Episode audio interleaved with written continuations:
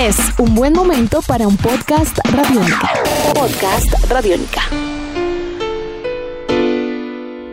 Hola, qué bueno que están con nosotros, que nos escuchan a través de radionica.rocks y de la app Radionica. Este es un capítulo más de las historias de Medellín, un podcast Radiónica. Hoy en esta serie tenemos a un invitado que nos va a hablar justamente de algo que existe en el entorno de la música y también de las artes y que a veces nos preguntamos un poco más sobre eso en detalle, pero no tenemos tal vez muchas respuestas y es la gestión cultural y eso también obviamente amarrado alrededor de la música y en este caso de la escena musical de Medallo. Tenemos aquí a José David Medina que es músico, que es rapero, pero que también es gestor cultural y es un investigador de la música. Medina, bienvenido a Podcast Radiónica, bienvenido a las historias de Medallo. ¿Cómo estás? Sebastián, muy bien, muy contento por estar acá conversando contigo sobre ese tema que, que me apasiona y que pienso que es un, un tema fundamental para, para, entender como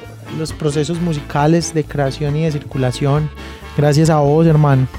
Primero que todo, ¿cómo hace uno para mezclar algo que tiene que ver con, con la parte creativa, ¿cierto? Con, con, la naturaleza del ser, de inspirarse y hacer cosas, con algo que, puede ser un poco esquemático, que tiene que ver justamente con gestionar, con organizar, con buscar y con todo este asunto que, que es obviamente está de la mano con la gestión cultural. Creo que tiene que ver definitivamente con lograr que la gestión desde sus diversas concepciones y dimensiones se incorporen en la práctica también creativa y en todo lo que implica, no verla como un proceso o un momento posterior a la creación, ajeno o distante al proyecto artístico. Es decir, la gestión también debe estar inmersa, debe ser imprescindible en todo lo que ocurra en el, en el proyecto. Lo que quiero decir también es que no es solo un hecho técnico que se pueda como instrumentalizar, no es solo eh, la gestión un tema propio de la administración. Es decir, hacer gestión cultural también es una práctica estética, también tiene que ver con lo artístico. Entonces eh, es bien complejo cuando se, se entiende la, la, gestión cultural como algo que hacen por allá unas personas para lograr que se venda el, el proceso artístico o que circule más. Creo que tiene que ver con otras cosas, Sebas. Bueno, y entonces justamente en ese marco, ¿qué es la gestión cultural, cierto? ¿Con qué tiene que ver la gestión cultural? Bueno, la gestión cultural tiene, tiene que ver con una práctica eh, intencionada, con un proceso que permite que los proyectos se creen, se, puedan crear, se puedan circular, se puedan socializar, divulgar, se puedan eh, dar a conocer en diversos entornos, eh, en diversos escenarios Mm, la gestión cultural es la que permite un poco que el proyecto se mantenga en el tiempo a través de la continuidad, eh, a través también de la pertinencia eh, histórica, social, cultural, política. La gestión cultural un poco nutre también de un saber eh, al hecho creativo, en este caso. Pero también se ha entendido un poco que la gestión cultural solo tiene que ver con proyectos artísticos y también tiene que ver, por ejemplo, con proyectos comunitarios, con procesos de formación en museos o en diversas instituciones, por ejemplo, escolares, universitarias. Entonces, uno podría decir, Sebas, para cerrar esta pregunta o esta respuesta, la gestión cultural tiene que ver con la manera como se organiza lo simbólico la interpretación del mundo, de la realidad, de los proyectos mismos en un entorno. Es decir, te ayuda a ordenar. Hablando justamente de eso, para que exista una gestión tiene que existir un circuito, ¿cierto? Una escena donde de alguna manera se puedan crear procesos, dinamizar, se pueda hacer justamente gestión, ¿cierto? y se puede entender una escena como un componente, o mejor, como sí, como una, una unidad llena de componentes que articulados entre sí, digamos, generan procesos y generan dinámicas. ¿Cómo se, ¿Cómo se podría mantener unida? ¿Cómo se podría mantener como con una buena vida una escena? Y en este caso, puntualmente una escena musical. ¿Qué, qué se necesita, qué se requiere para eso?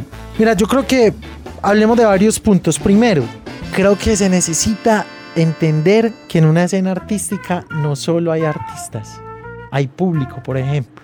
hay gestores culturales. Hay gente que le interesa recepcionar, consumir, conocer, vivir plenamente el hecho artístico, que no solo es el, creador. Es decir, creo que la, la, la, necesidad ahí fundamental es la de poner a dialogar, poner en, en, en un escenario de encuentro a esos otros que les interesa el arte, que tiene que ver con que la gestión cultural asuma su papel de generar diálogos, de activar conversaciones, de activar alianzas, encuentros, intercambios entre esos otros que son diferentes. Creo que también tiene que ver con cómo una escena artística o cultural transita por diversos territorios. No se queda solo como en eso que se ha llamado su nicho. Que mira que es muy peligroso pensar que la única posibilidad de lograr que una escena circule sus producciones es a través de un mercado o una industria cultural. Creo que hay que superar esa mirada. La posibilidad de llegar a otros escenarios, a otros contextos, a otras comunidades o sociedades, pasa por entender que el mercado no es el que regula ese intercambio. Entonces tiene que ver con encontrarse de manera horizontal lo que están haciendo algunas bandas cuando van a los municipios de Antioquia, por ejemplo, y están armando giras completas en 6, 7, 8 municipios con diferentes agendas, no esperando a que las alcaldías o las secretarías de cultura de esos municipios te llamen, sino que yo voy.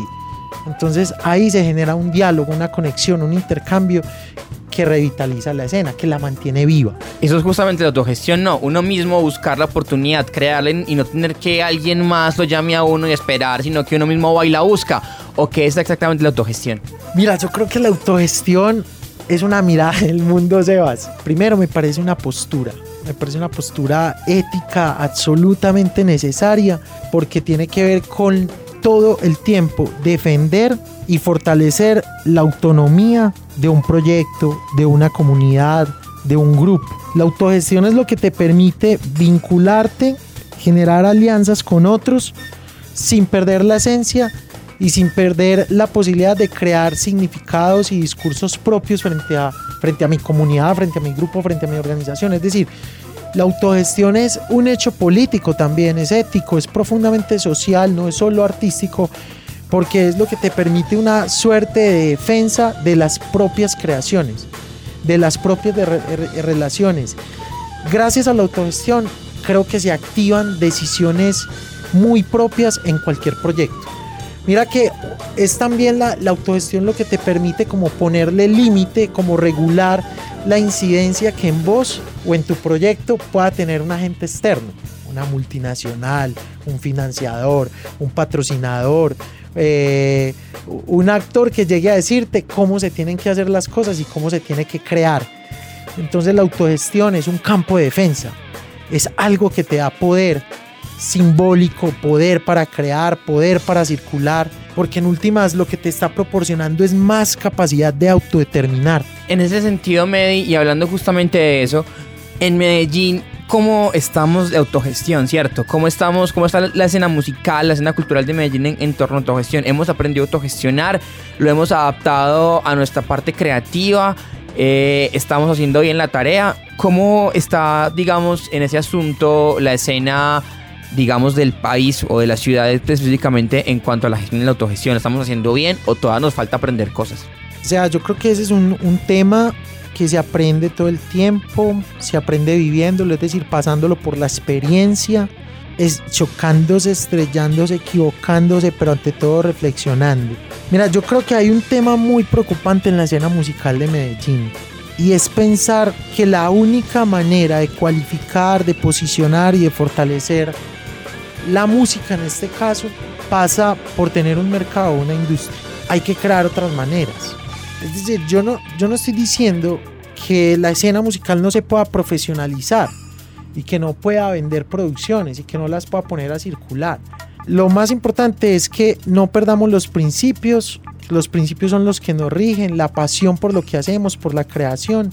Pero restémosle poder al mercado y a la industria, hermano. Es que yo creo que hay otras formas. O sea, ya hay bandas, hay proyectos, hay experiencias que nos han demostrado que se puede circular por el mundo, que se puede circular por el país, por el departamento, sin renunciar a los principios, sin renunciar a la esencia, sin, sin renunciar a la identidad que me permitió ser proyecto. Entonces, creo que hay un problema muy grave. Cuando lo digo es que le estamos dando demasiado poder a esa idea de mercado. Es mi punto de vista. Ese es un, un tema para tener en cuenta porque yo creo que si logramos más autonomía, vamos a poder crear con mayor libertad.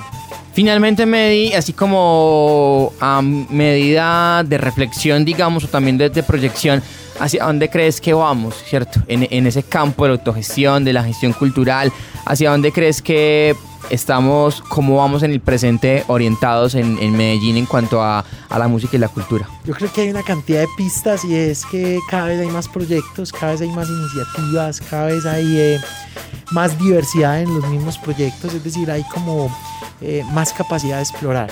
Entonces mira que cuando consolidamos la gestión cultural de nuestros proyectos, eh, le, le, generamos un campo inmenso para crear, o como un campo inmenso para desenvolvernos con mayor soltura, con tranquilidad, con espontaneidad.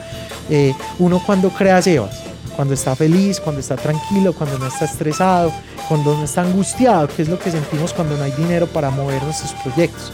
Entonces, si cualificamos la autogestión, si, si cualificamos la cogestión, si cualificamos esa gestión cultural de nuestras dinámicas, de nuestros proyectos e iniciativas, vamos a lograr tener más tiempo, más recursos, más capacidades, más posibilidades para dedicarnos a lo que siempre hemos querido, interpretar y crear. Eh, creo que hay muchos proyectos hoy valiosos en Medellín, cada vez emergen más iniciativas eh, musicales y artísticas, organizativas. Por ejemplo, Sebas, ¿cuándo habíamos escuchado hablar de agencias de bookings o de booking en Medellín? Hace 10 años, hace 5 años no se hablaba de agencias de, que, que lograran aglutinar bandas para ofrecerlas en diferentes nichos. Eso es muy lindo, hacia allá tenemos que llegar. Crear instancias propias que estén muy, muy insertadas en la escena, que nos ayuden a que más bandas se muevan. ¿Qué estamos logrando, Sebas, si nos organizamos más? y si pensamos y si reflexionamos e intencionamos la gestión de nuestras agrupaciones, conocer el mundo, conocer el país, conocer la ciudad, llevar las canciones a más territorios y a lugares insospechados, diría yo. Medina, gracias por estar en este podcast Radiónica, por esta reflexión y esta conversación alrededor de la autogestión, de la gestión cultural y de alguna otra forma alrededor de lo que hacemos o lo que se hace en la música de Medellín. Gracias por estar aquí y por compartirnos tus experiencias y tu, y tu mirada. Sebas, gracias hermano, muchísima energía. Podcast Radiónica lo pueden encontrar en radionica.rocks y lo pueden encontrar en la app Radiónica. Pronto un capítulo más de las historias de Medallo. Nuestros podcasts están en radionica.rocks, en iTunes, en RTVC Play y en nuestra app Radiónica para Android y iPhone. Podcast Radiónica.